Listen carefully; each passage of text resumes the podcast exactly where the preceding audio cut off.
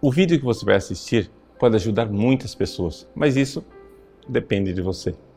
Compartilhe, nos ajude a evangelizar.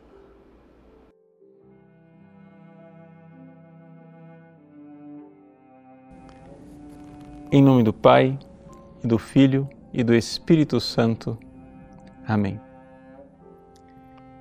Meus queridos irmãos, nós vemos no Evangelho de hoje uma mudança naquilo que é a forma de Deus escolher a sua família. Veja, no Antigo Testamento nós sabemos que é, Deus fez uma aliança com um povo.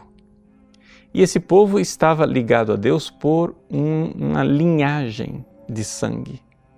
É por isso que a circuncisão é? É, no membro viril dos homens era o sinal da aliança, ou seja, era através da descendência, da fecundação de novos filhos que uma pessoa começava a fazer parte do povo de Deus. Ou seja, a descendência de Abraão é que era realmente o necessário para que houvesse uma pertença ao povo de Deus. Por isso que judeu, ninguém se converte para ser judeu. Judeu se nasce. Ou você é daquela raça, ou você é daquela linhagem de sangue, ou você não é judeu e, portanto, não pertenceria ao povo de Deus.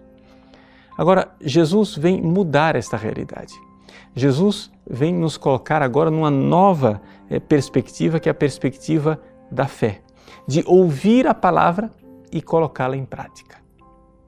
Portanto, eh, ninguém mais deve se vangloriar de ser da linhagem de sangue de Cristo, mas deve verdadeiramente se dar conta de que eu serei, sim, irmão de Jesus, se eu ouvir a Sua palavra e a colocar em prática, através da fé. Essa fé que nasce do ouvido, fides ex audito. Eu ouço a palavra e aquela palavra então gera em mim o filho que eu devo ser e me coloca agora como membro do corpo de Cristo. Eu sei que todos nós temos um pouco uma espécie de tendência para é, simplificar a prática religiosa, quase que em rituais mágicos. Ou seja, é, bom, se eu é, sou batizado, é, não estou dizendo que o batismo seja mágica, não é isso, mas é que existe uma simplificação na cabeça das pessoas. Se eu sou batizado, se eu uso água benta, se eu tenho uma medalhinha, se eu coloco um escapulário ou se eu ando com o texto no bolso, então é, eu já é, estou salvo, eu faço parte. Não, essas coisas são importantes, sim, mas se não houver a religião do coração, aquela realidade onde eu ouço a palavra de Deus, então quer dizer que eu realmente não estou pertencendo a esse corpo de Cristo, a esta família de Cristo. Santo Agostinho, ao falar da Virgem Maria, ele ressalta exatamente o fato de que ela é mãe de Cristo, que o concebeu antes de tudo no coração. Ela concebeu no coração antes de conceber no ventre foi ao ouvir a palavra do anjo, ao obedecer, né, é que ela verdadeiramente se tornou mãe. A maternidade da Virgem é meritória porque é uma maternidade espiritual. Veja, se ela fosse simplesmente mãe porque é, carregou no ventre, não há mérito nenhum nisso. Isso é simplesmente uma realidade da natureza das coisas. Mas ela tornou-se mãe porque porque serva obediente, ouviu a palavra de Deus e por isso ela é modelo. É por isso que na sua visita a Santa Isabel, Nossa Senhora pode ouvir dela aquela primeira bem-aventurança que nós vemos no Evangelho de Lucas. Bem-aventurada aquela que acreditou. Bem-aventurada aquela que acreditou.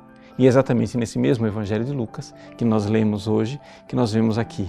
Ela acreditou, ela ouviu a palavra, Agora então eu posso dizer que ela é mãe e é mãe num sentido muito superior, num sentido muito mais importante do que simplesmente ser mãe por linhagem de sangue. Nós cristãos sabemos disso.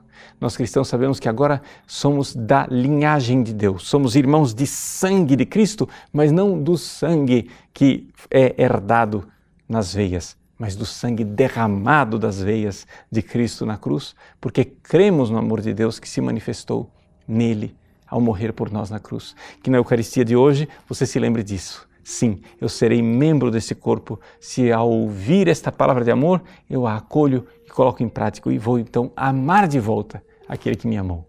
Que Deus abençoe você. Em nome do Pai, do Filho e do Espírito Santo. Amém. Gostou do nosso conteúdo?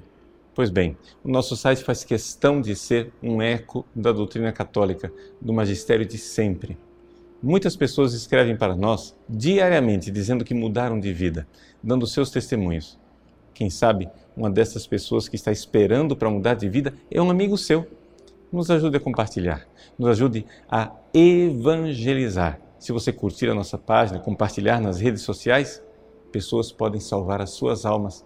Deus usa instrumentos tão simples para transformar os corações. Que Deus abençoe você.